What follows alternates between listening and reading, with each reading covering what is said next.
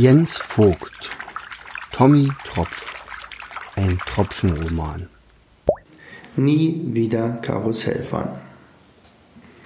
Nachdem sich die vier gratuliert hatten, dass alles so gut gelungen war, orientierten sie sich nun erst einmal, wo sie überhaupt gelandet waren.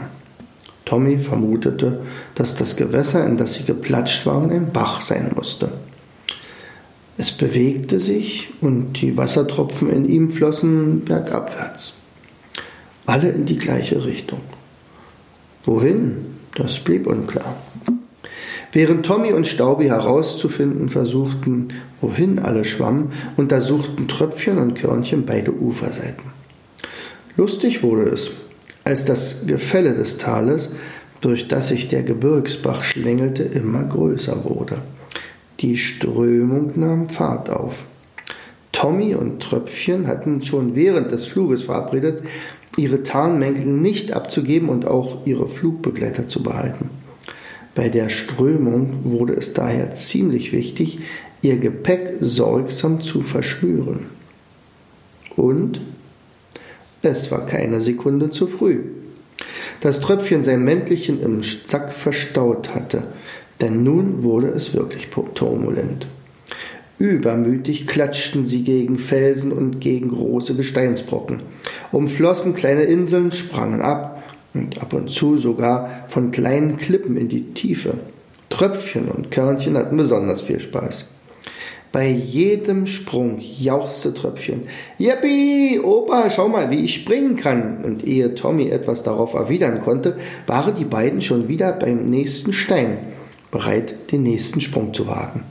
Dann sah Tröpfchen den Strudel. Ein Karussell! jauchzte er und stürzte sich hinein. Tommy wollte ihn zurückhalten, doch es war zu spät. Tröpfchen schleuderte bereits mit hoher Geschwindigkeit am Rand des Wirbels, der ihn immer tiefer hinabzog.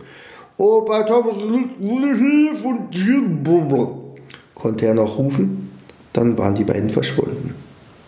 Einfach abgetaucht. Irgendwas stimmte da nicht. Hier lauert eine Gefahr. Natürlich können Wassertropfen nicht ertrinken, das war klar. Aber Tommy war überhaupt nicht wohl zumute. Unbewusst hatte der er den Ernst der Lage erkannt, doch was war zu tun?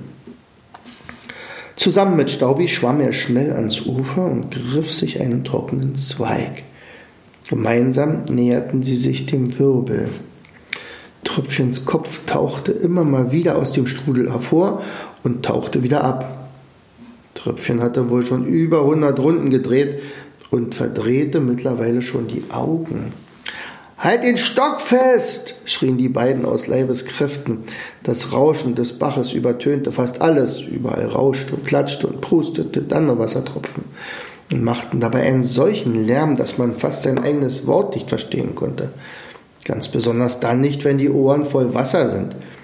Tröpfchen aber begriff schnell. Er schnappte sich den Stock so kräftig, dass Tommy seinerseits das Gleichgewicht verlor und nun geradewegs selbst in den Strudel stürzte. Naja, zu stürzen drohte. Hätte nicht jemand reflexartig nach seinen Füßen gegriffen und alle vier wohlbehalten ans Ufer gezogen. Am seichten Rand des Baches schnappten erst einmal alle nach Luft und schauten nach dem unbekannten Retter. Der aber lachte lauthals. Na, ihr Helden, was hattet ihr denn vor? Große Augen machten die vier. Es war ein riesiger Lachs, der sie aus der misslichen Lage gerettet hatte. Tröpfchen schielte vor Erschöpfung und konnte den großen Fisch nur unscharf erkennen. Mir ist schlecht, war das Einzige, was er stammeln konnte. Mir auch, fiebte leise Körnchen.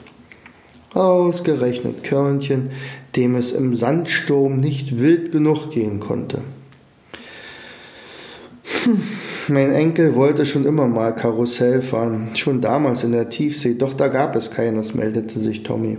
Mein Name ist Tommy Tropf und der, den du gerettet hast, ist mein Enkel Tröpfchen und Wie heißt unser Retter? Man nennt mich Lanius. Lanius den Lachs. Ich schwimme schon eine ganze Weile hier oben im Gebirgsbach. Was macht ihr eigentlich hier in dem Bach, wenn ihr doch aus der Tiefsee kommt? Die liegt doch wohl im Ozean, oder? Ja, wir sind auf der Suche nach Tröpfchens Mama und deren Freundin. Als wir letztens aus der Wolke gesprungen sind, landeten wir in deinem Bach, antwortete Tommy. Staubi meldete sich zu Wort.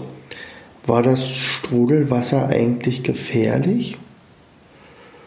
Nicht, wenn man es liebt, monatelang Karussell zu fahren. Ich kenne Wassertropfen, die sind erst ein, nach einem Jahr aus dem Sog entkommen. Ein ganzes Jahr?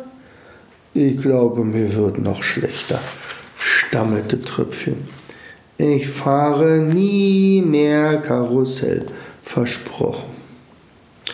Der Lachs schlug vor, ich glaube, ihr solltet euch alle ein wenig Ruhe gönnen. Ich weiß eine sonnige, seichte Stelle im Bach, wo wir alle eine Mütze Schlaf nehmen könnten. Dort gibt es garantiert keine Strudel. Der Lachs Lanius hingegen schlief immer nur mit einer Fischhälfte, um mit der anderen Hälfte stets eine Gefahr erblicken zu können. Bären waren in dieser Jahreszeit recht geschickte Fischer.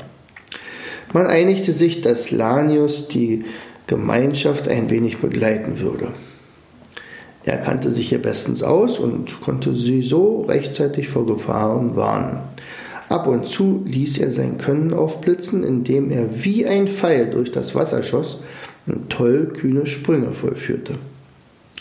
Geruht wurde immer an seichten Ufern.